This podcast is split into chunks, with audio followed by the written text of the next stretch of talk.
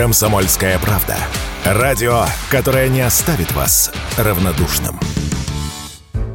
Каждый из нас привык, что если от кого-то из ваших знакомых неожиданно приходит сообщение с просьбой прислать денег, а все подробности он объяснит позже, скорее всего, это дело рук мошенников. Но что делать, если эта просьба приходит не в виде письменного сообщения, а голосового? Тоже не верить. Россиян предупредили о распространении нового вида мошенничества.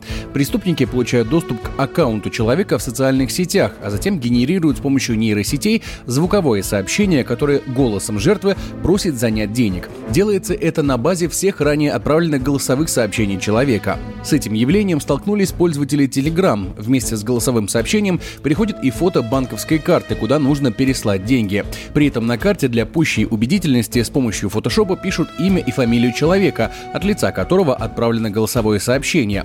Как рассказали эксперты, к сожалению, в наши дни из-за доступности нейросетей сделать такие сообщения может кто угодно. Однако пока это достаточно трудоемкий процесс, поэтому он не сильно сильно распространен. Такое мнение радио «Комсомольская правда» высказал руководитель аналитического центра «Зикурион» Владимир Ульянов используются инструменты на базе технологий, использующих элементы искусственного интеллекта, сейчас они стали широко доступны и фактически любому желающему без денег или там за какие-то символические вознаграждения можно получить доступ к подобным инструментам и их действительно используют для генерации голосовых сообщений или каких-либо других. При этом, ну, к счастью, пока подобные методы еще не слишком распространены, потому что достаточно трудоемкие. Делать какое-то голосовое сообщение с голосом конкретного человека и послать, там, не знаю, его знакомым из контакт-листа, это все-таки достаточно трудоемкая задача, требует много времени и сил от злоумышленников, поэтому пока широкого распространения не получила.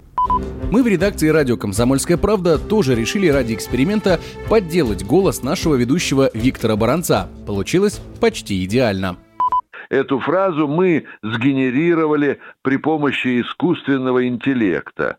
Подделав голос известного радиоведущего и военного обозревателя радиостанции «Комсомольская правда» Виктора Баранца – Конечно, пока нейросетям не всегда удается правильно поставить ударение, да и сам процесс достаточно долгий. Однако, по словам специалистов, уже через 1-2 года технологии станут еще проще и доступнее, и тогда проворачивать такие мошеннические схемы станет гораздо легче.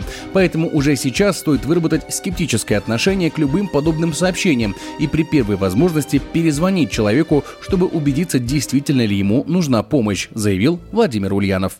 На самом деле какого-то явного такого алгоритма или чего-то способа, который бы можно было использовать и всегда быть уверенностью, что ты не получил там сообщение от злоумышленников, оно не поддельное, ну, на самом деле его, наверное, нету. И тут необходимо, ну, прежде всего, самому скептически, скажем, относиться к любым таким входящим, особенно тревожным сообщениям, когда вас просят что-то денег перевести. Лучше переспросить. Каналы коммуникации есть не только социальные сети мессенджеры, но и обычная голосовая связь по телефону позвонить, а лучше, конечно, встретиться с человеком и уточнить, действительно он там попал в сложную ситуацию, действительно ему нужны деньги.